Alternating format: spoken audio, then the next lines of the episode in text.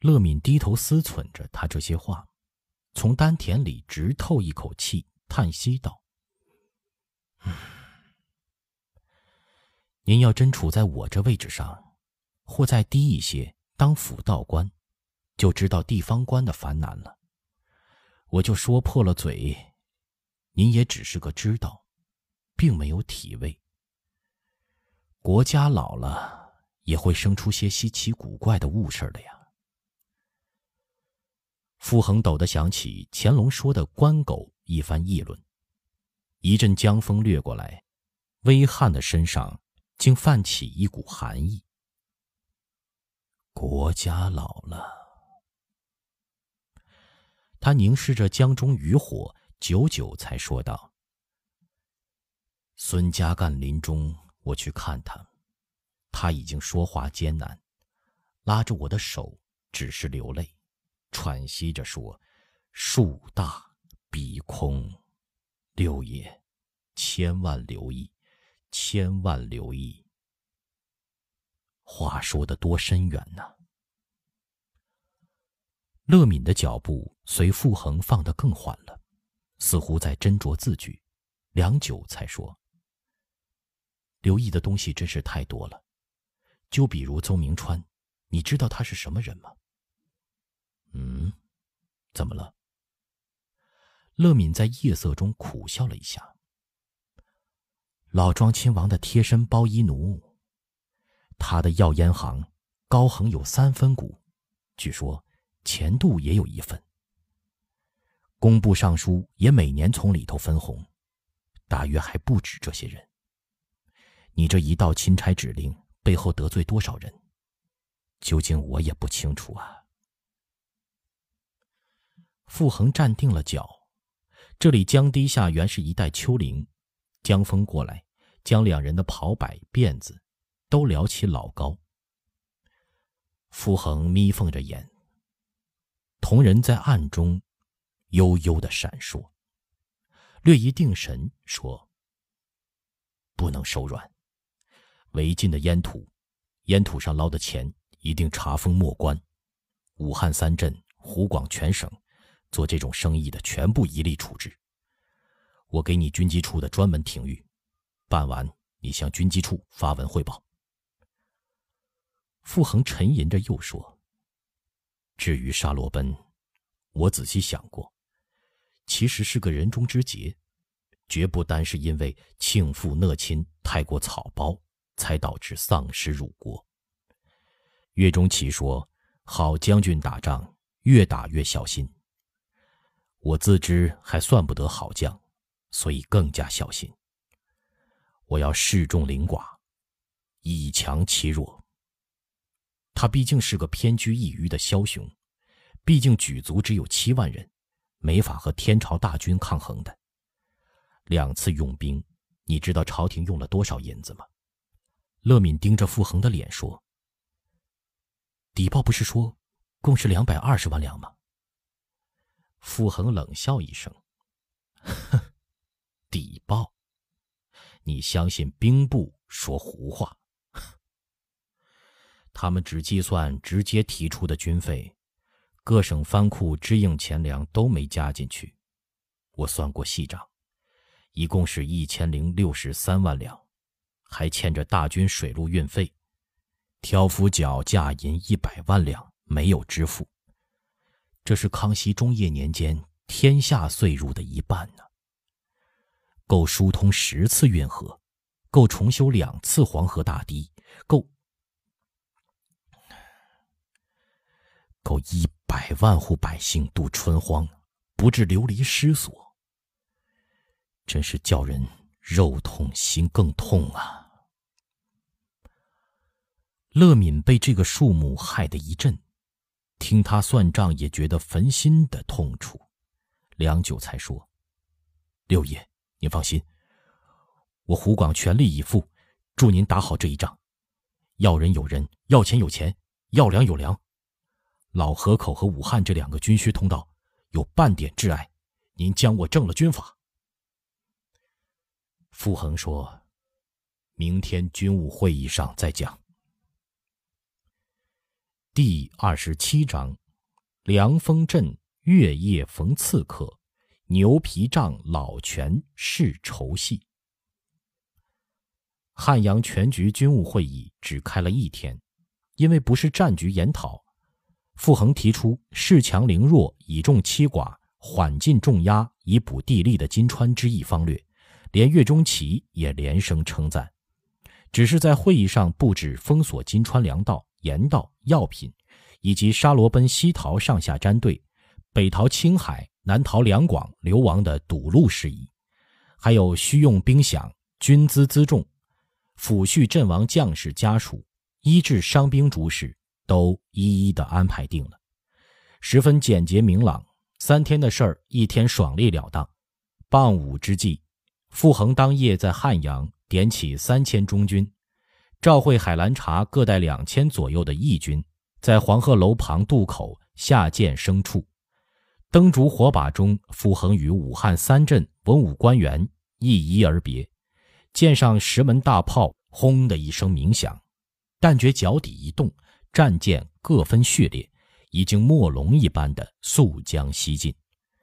船家有宴：不会行船顺风帆，会行船能使风八面。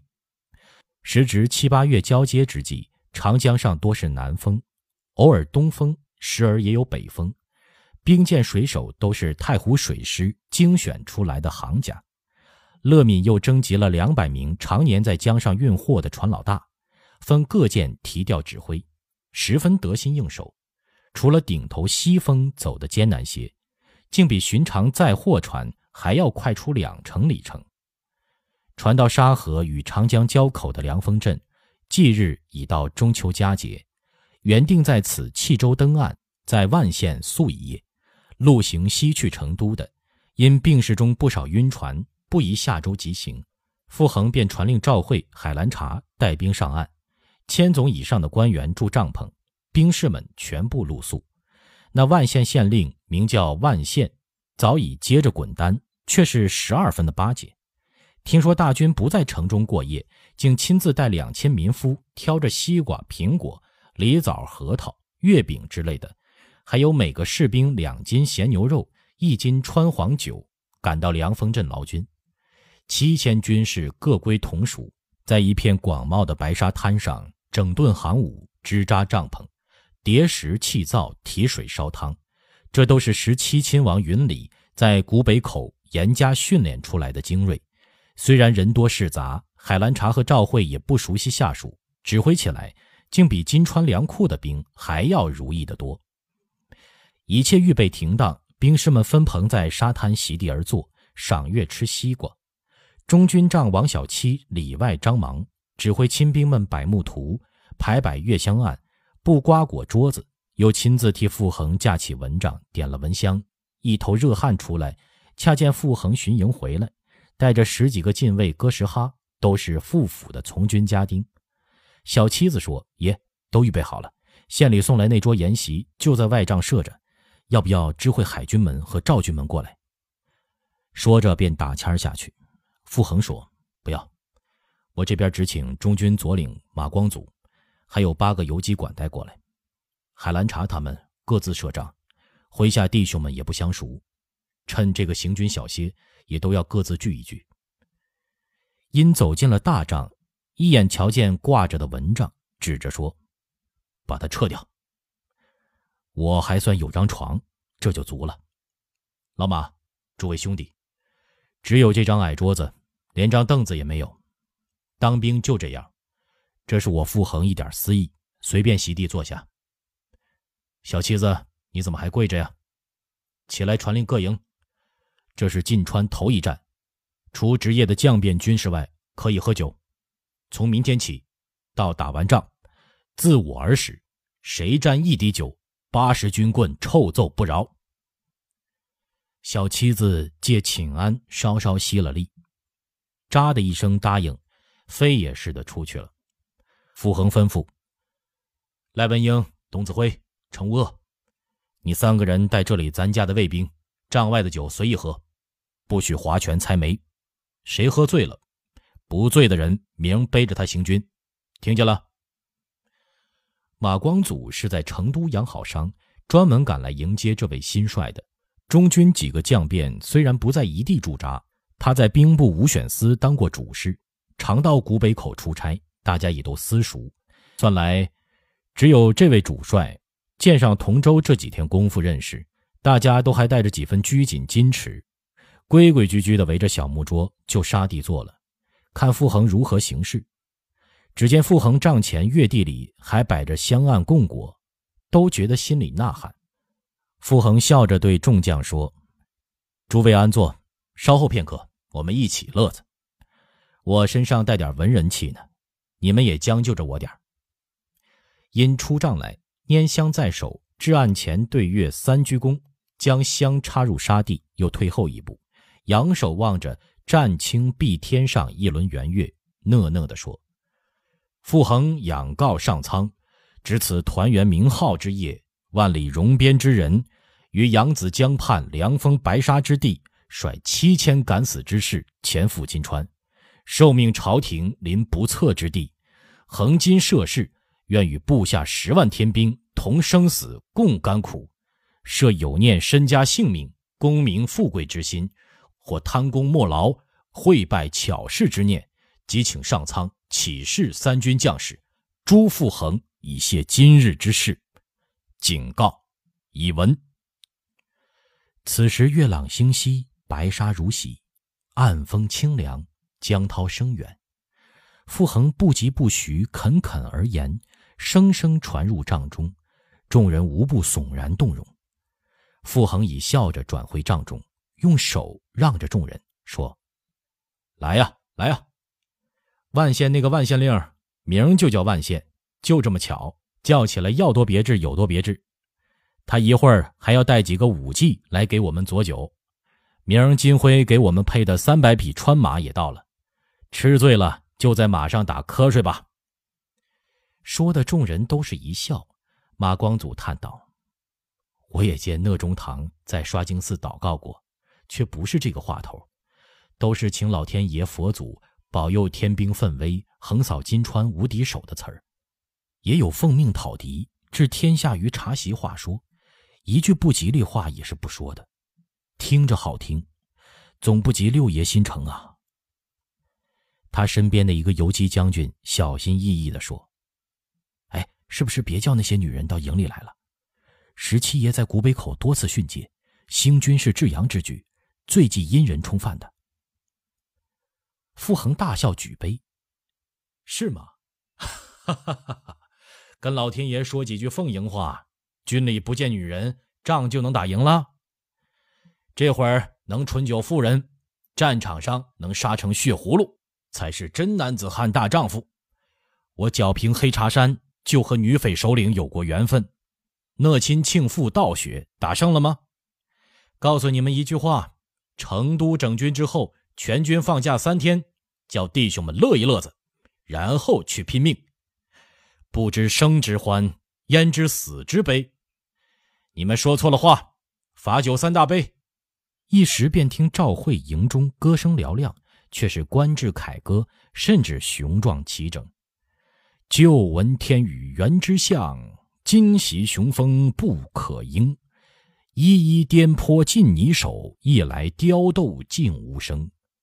接着中军左近兵士也应和唱歌。镇河将军飞羽箭，战酣勇士撤雕歌。降荣奉袭皆鹰犬，兔有山前得脱吗？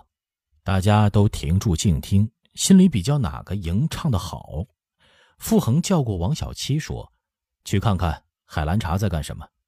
车舞凯歌，兵器不扬，别人都在唱，他那里怎么静悄悄的？”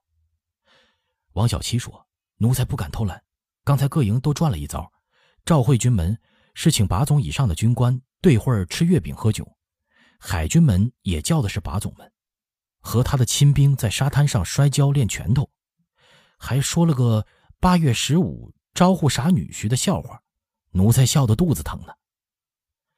傅恒校尉马光祖等人，哈哈哈哈，什么将带什么兵，海兰察精灵机智，自己另有一套。他说什么笑话，讲给我们听听。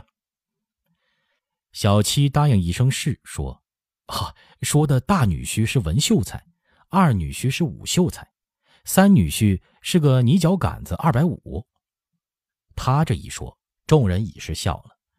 王小七也笑说：“大家作诗要有圆又圆，缺半边，乱糟糟，静悄悄的话。”大女婿说：“十五的月亮圆又圆，初六七八缺半边，前半夜乱糟糟，后半夜静悄悄。”丈人便说好，丈母呢就斟酒给女婿。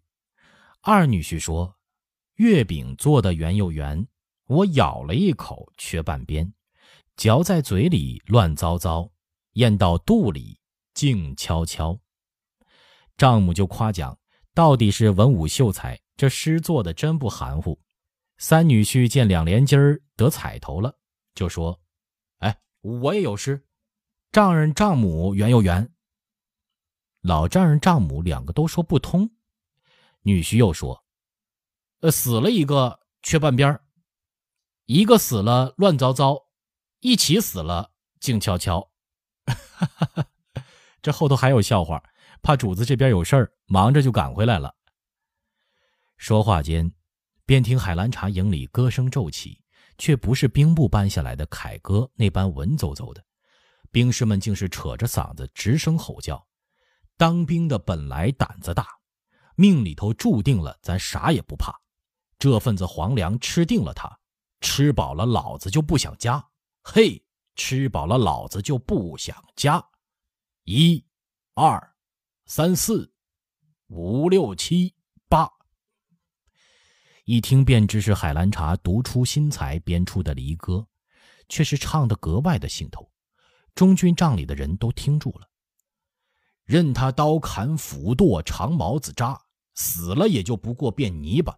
二十年又是个拼命的娃，龟孙子且休把口夸，比一比战场上把敌杀，嘿！谁要是孬种，就操他的妈！一、二、三、四、五、六、七、八。众人听了，又大发的一笑。马光祖满脸伤疤的都涨得殷红，说道：“这个家伙，在松岗就灌编顺口溜，如今当了建牙将军，恶习不改呀。明儿个倒要问一问，从一数到八是什么意思。”傅恒安详的给众人斟酒，说：“哼，那是有意思的。这鸽子虽粗，却不失正。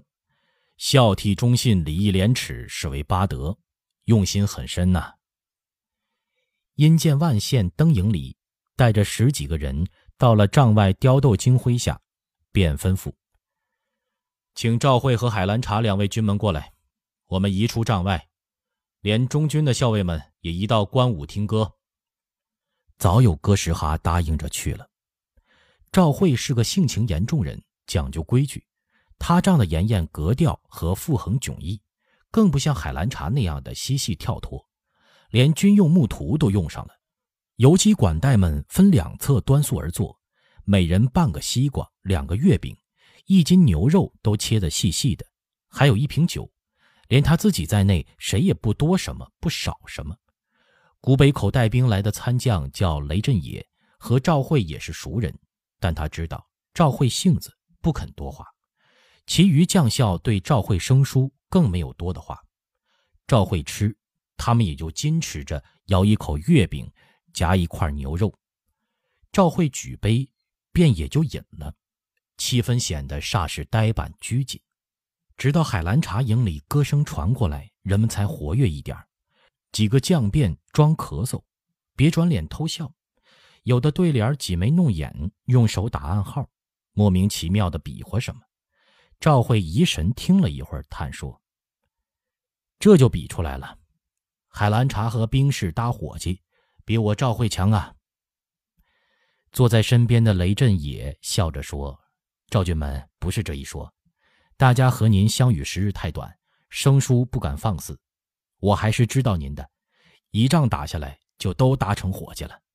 赵慧点点头说：“毕竟早一点私熟了，还是好一点。海兰察比我巧，我比海兰察刚，这我心里明白。我不是怕死鬼，我的兵也行伍严整，没个怕死的。不过今夕何夕呀？主子在南京与民同乐，我和众位这么呆坐在月下军帐中，未免也太枯燥了些。